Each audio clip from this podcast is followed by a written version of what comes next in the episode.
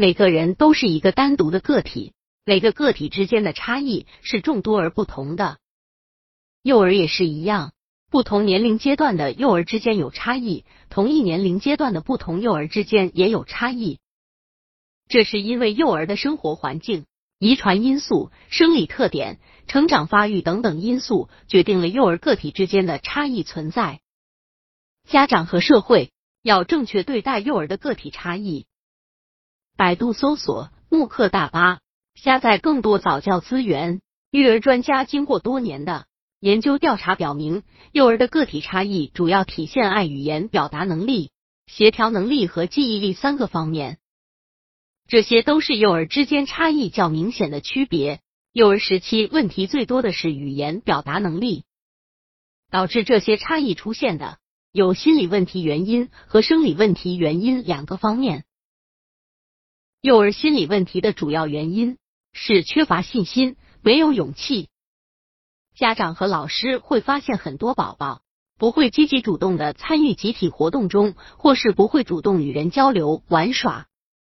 这时就需要家长和老师要多多鼓励幼儿，帮助孩子建立自信，调整孩子的心态，调动孩子的热情和积极性，多让孩子接触人群，鼓励孩子参与到他人的活动中去。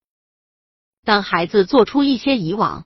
不曾做到的事情时，要及时的给予孩子鼓励和赞扬，要孩子相信我行我能。家长和老师不要吝惜自己的赞扬，给予小朋友一定的赞扬和肯定，是帮助小朋友进步和发展最好的方法。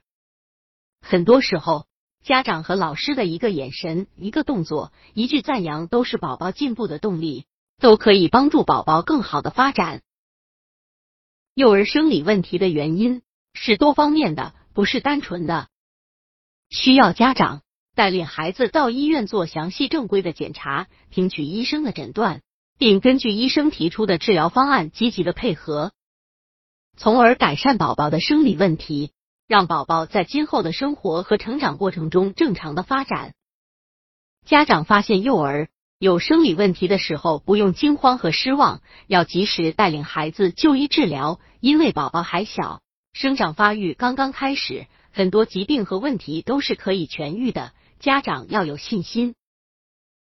幼儿个体差异是生理特点和年龄特点决定的，每个孩子的发育情况各不相同。老师和家长要根据孩子的特点来进行教育和指导，从而达到全方面发展。